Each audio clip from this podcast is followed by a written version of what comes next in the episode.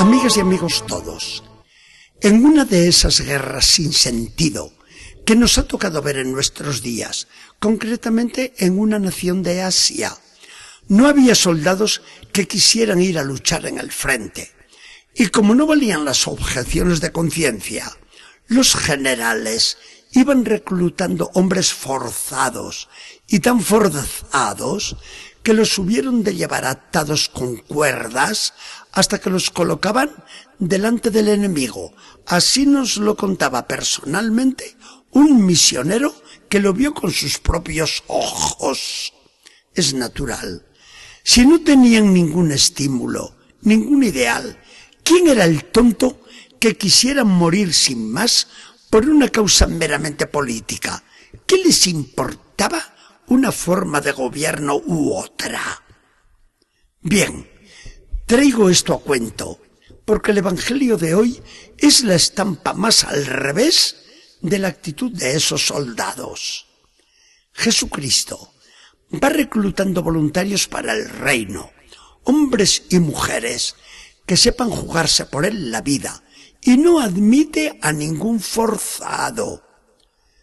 Solamente valen para seguir a Jesucristo los que tienen ideal. Solamente valen los que quieren salvar al mundo. Solamente valen los que están dispuestos a todo, hasta a morir si es preciso. Empieza por hacerlo el mismo Jesús ante el querer de Dios su Padre. Cuando ve que debe morir por la salvación del mundo, sin pensárselo dos veces, con decisión, se pone en marcha hacia Jerusalén dispuesto a parar en la cruz. ¿Cómo deben portarse entonces sus seguidores? Lucas nos lo dice con la historia de tres llamados por Jesús. Uno le quiere seguir y le dice entusiasmado, Maestro, me quiero ir contigo a donde quiera que tú vayas. Jesús se alegra, pero le advierte de lo que le espera.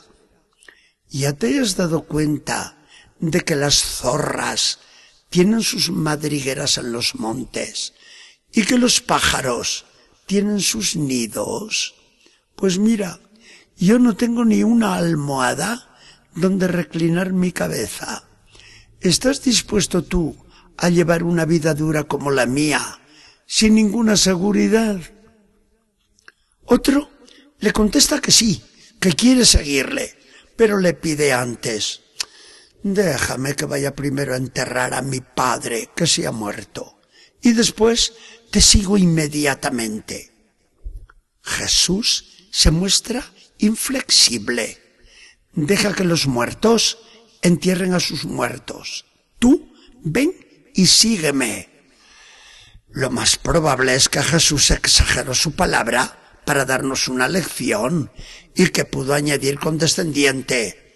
Está bien, Cumple con ese deber filial, pero ten presente que es más importante seguirme a mí que detenerse en contemplaciones con la familia. Lo cual es lo mismo que responde a un tercero. ¿Que quieres ir a despedirte antes de los tuyos? No te entretengas en pequeñeces, ni te distraigas de lo más importante para el reino de los cielos. No vale el que pone la mano en el arado y vuelve la vista atrás. Con estas historias viene a decirnos Jesús a cada uno de los que le queremos seguir. Deja todo y actúa con generosidad. Entrégate del todo y sin miedos.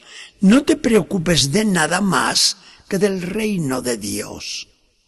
Bien, dejando ahora lo que este lenguaje fuerte de Jesús tenga de parábola o hipérbole, es decir, de exageración, la realidad es que el Señor nos enseña claramente, el cristiano, antes que dejar a Jesús, está dispuesto a todo, a dejar todo por Jesús, a no medirse en la generosidad, porque a Jesús se le da todo.